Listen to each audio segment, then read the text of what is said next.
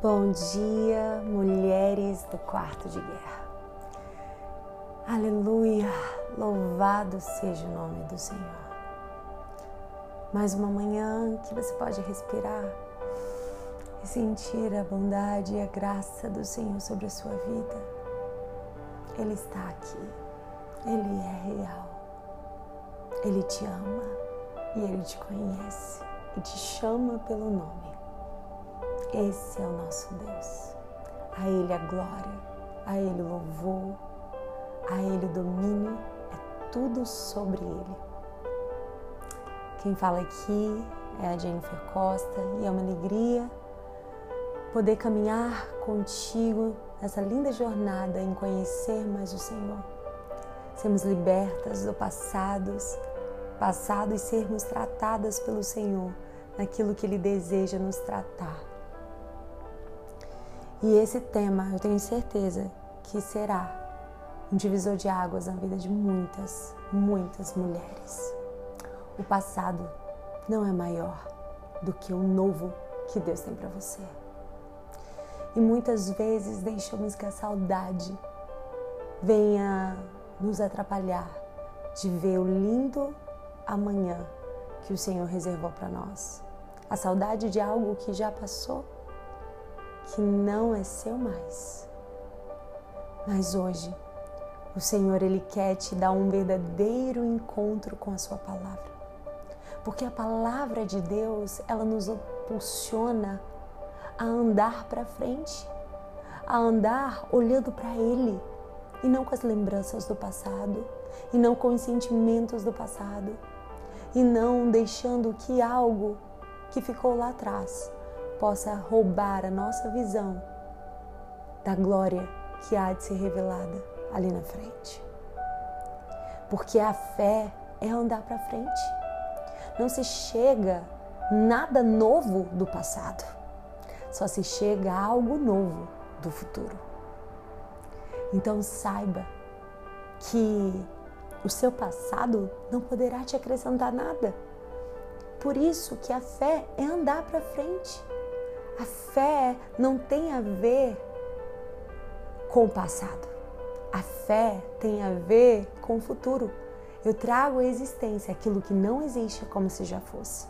A gente vai ver o exemplo de uma mulher que foi lembrada por Jesus. Jesus usou o exemplo dessa mulher.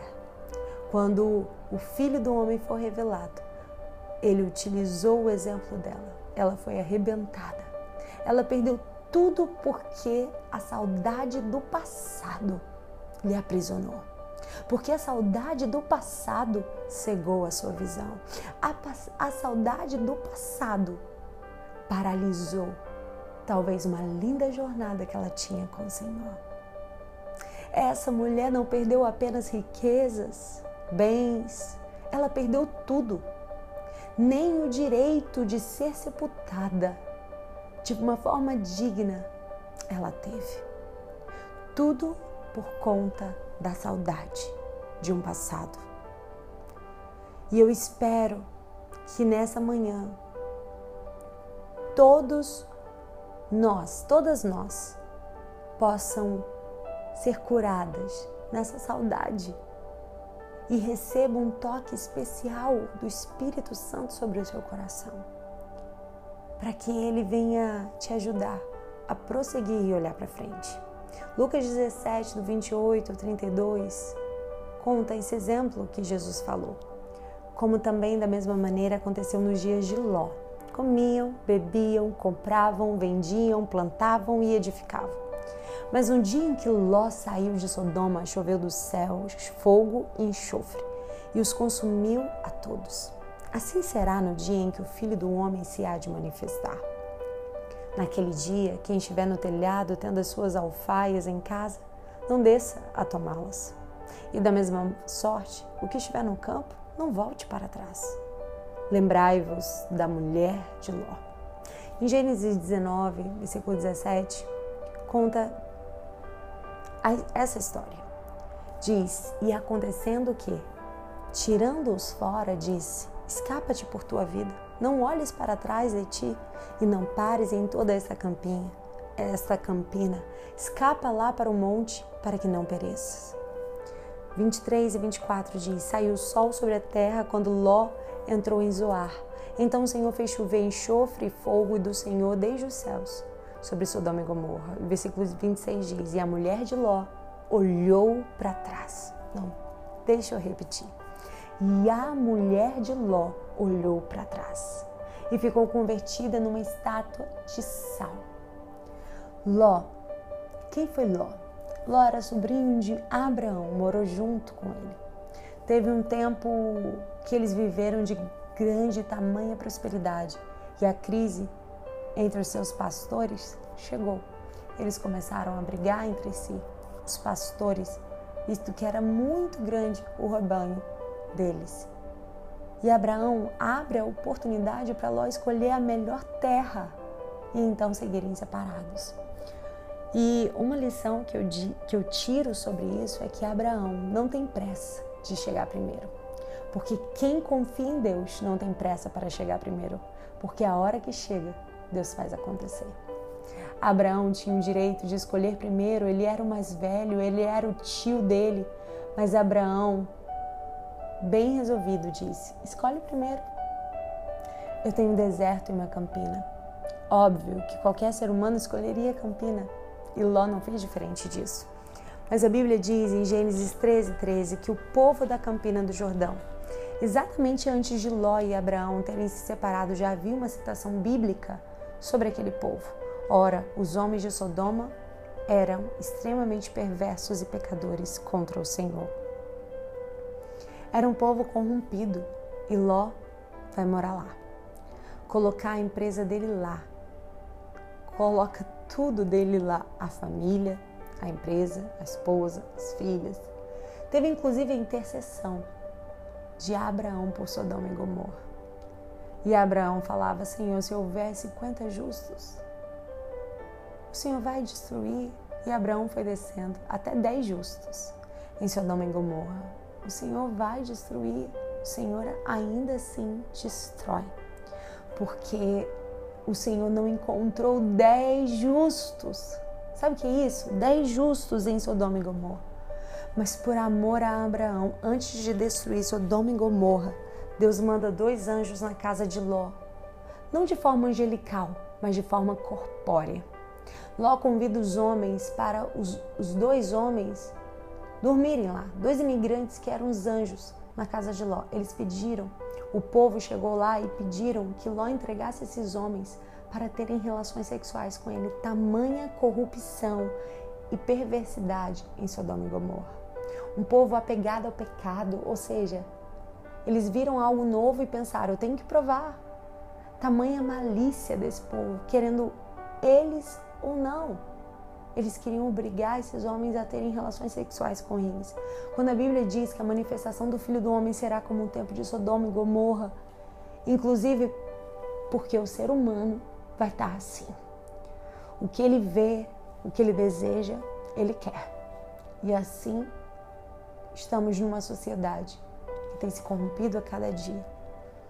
Ló fica tão desesperado com o que o povo queria fazer com os anjos que ele olha e que ele olha e oferece as suas duas filhas virgens para que poupassem esses dois homens. Que loucura! Tamanha o desespero que Ló ficou. E eles saem de, da casa de Ló, esses dois anjos, de forma sobrenatural. Vem sobre eles uma cegueira e que todo mundo que estava ao redor da casa de Ló ficam cegos. E agora os anjos dizem para Ló: vai, depressa, pega sua mulher, suas filhas e sai daqui, vai embora agora, sai, é a tua chance. A Bíblia diz que praticamente os anjos pegaram na mão dele. E o anjo disse: vão embora, e se vocês olharem para trás, vocês vão morrer. E uma lição que eu aprendo aqui e quero compartilhar com você: a vida está na capacidade de desapegar de algo o que definia o que alguém ia viver ou o que alguém ia morrer é a capacidade de abrir mão de algo. Na jornada nós vamos ter que abrir mão. Na jornada nós vamos ter que decidir.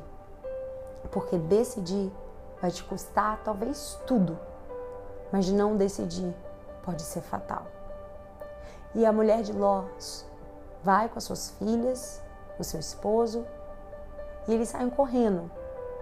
Mas por algum motivo, a mulher de Ló olha para trás. Ela já está a certa distância, ela já conseguiu se desapegar, ela já saiu da casa dela, ela saiu do país, mas algo não saiu dela. Ficou uma saudade, ficou alguma coisa, alguma lembrança, algo, um relacionamento. Alguma coisa não saiu dessa mulher. Ela saiu da cidade, mas alguma coisa não saiu dela. E isso que não saiu dela fez ela olhar para trás. Não existe um consenso teológico sobre isso. Uns acreditam que não foi só uma olhadinha para trás dos ombros. Uns acreditam que são que ela chegou a ir lá, voltar realmente em Sodoma e Gomorra. Mas isso não importa. O que importa é que ela morreu. O que importa é que a saudade que ela nutria matou ela. O que importa é que a ideia do saudosismo, do passado, de voltar para buscar alguma coisa, matou essa mulher.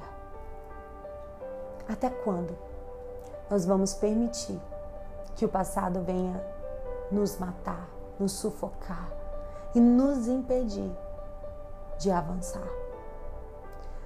Deus, Ele quer nos salvar, nos tirar de lugares, pessoas, ambientes. E a gente fica querendo voltar para salvar alguma coisa. E nessa que você volta, para não ter um prejuízo maior aos seus olhos, pode ser fatal. Ela morreu porque ela não conseguiu abandonar algo. Ela morreu porque ela não conseguiu sair de um lugar que Deus mandou ela sair.